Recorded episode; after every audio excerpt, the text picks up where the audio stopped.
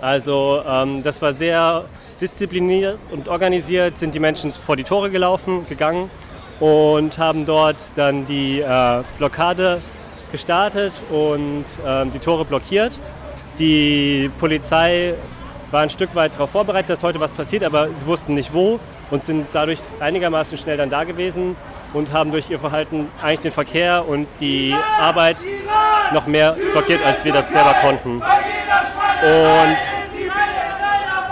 wir hatten den Eindruck, dass viele LKWs umdrehen mussten und dass viele Arbeiterinnen und Arbeiter nicht zu ihrer Arbeit konnten und dass dadurch der Betriebsablauf von Rheinmetall massiv gestört werden konnte.